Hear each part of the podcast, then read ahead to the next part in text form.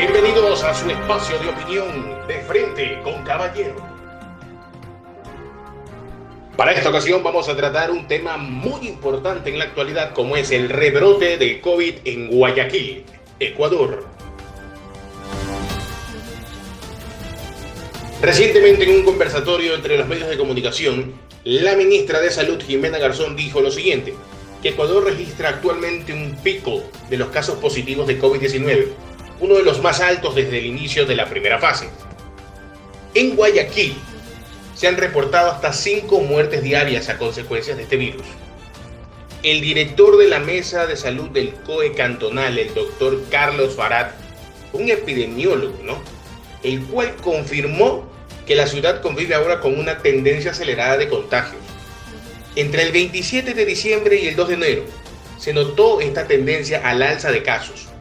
De cada 100 pacientes que llegan a hacerse el hisopado a los centros habilitados del municipio, el 25% da positivo y en centros de salud el, ministerio el 20%.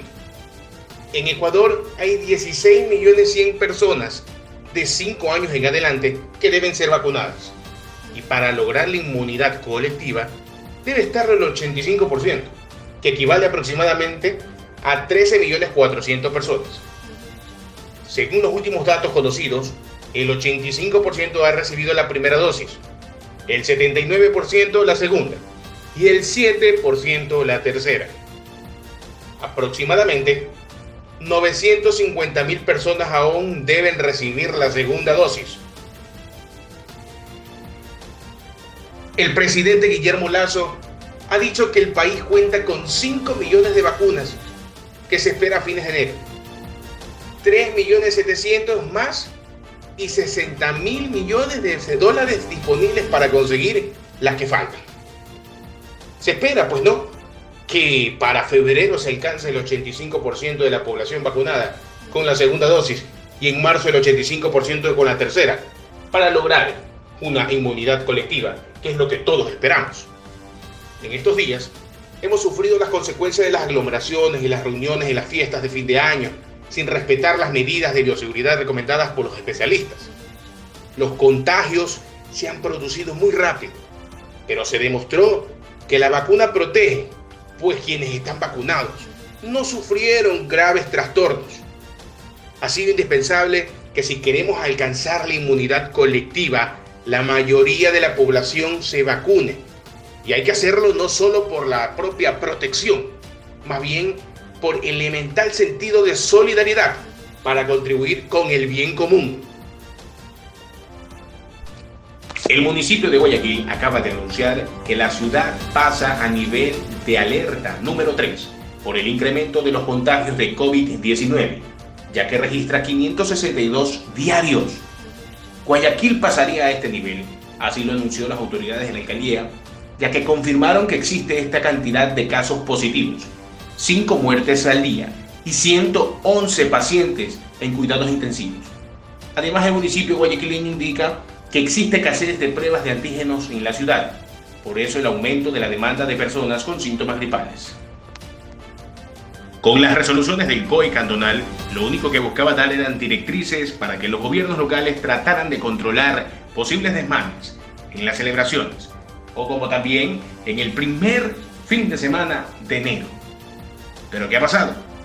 En provincias como en Santa en Tunguragua, se han registrado aglomeraciones, bailes y quemas de monigotes en espacios públicos. Como consecuencia tendremos en el mes de febrero una nueva ola de positivos COVID. El presidente Guillermo Lazo ratificó lo siguiente. Reitero, no va a haber confinamiento. Así lo dijo el 21 de diciembre del 2021 y descartó un eventual cierre de actividades en el Ecuador debido a la propagación del COVID-19. Ahora yo le pregunto al presidente Guillermo Lazo, hoy en día, 2022, enero, ¿es necesario o no un confinamiento? Al saber todos los resultados de los positivos COVID-19, ¿el país aguanta un confinamiento más? ¿La economía del Ecuador aguantaría un confinamiento más? Esa es la pregunta que nos hacemos nosotros los periodistas y también quienes se encuentran en las calles trabajando, llevando el pan a diario quienes no tienen un sueldo básico unificado para poder llevar el pan a sus casas. Esa es la pregunta que se hace la población, el comerciante. ¿La economía del país aguanta un confinamiento más? ¿Qué hacer en esta situación? Queridos oyentes, no sirve de nada si un COE cantonal nos impone situaciones para poder cuidar nuestra integridad, nuestra salud. No sirve de nada si nosotros desobedecemos esas disposiciones. No sirve de nada si no ponemos de nuestra parte. La pandemia continuará, no tendrá fin si nosotros como ciudadanos no aportamos para que pueda terminar esta pandemia. Es por eso que nosotros como radio como emisora radial tratamos de darle un mensaje a todos ustedes para que puedan poner de su parte y poder salir adelante en esta pandemia. Muchas gracias a quienes nos siguen y escuchan a través de todas las plataformas digitales. Hasta la próxima.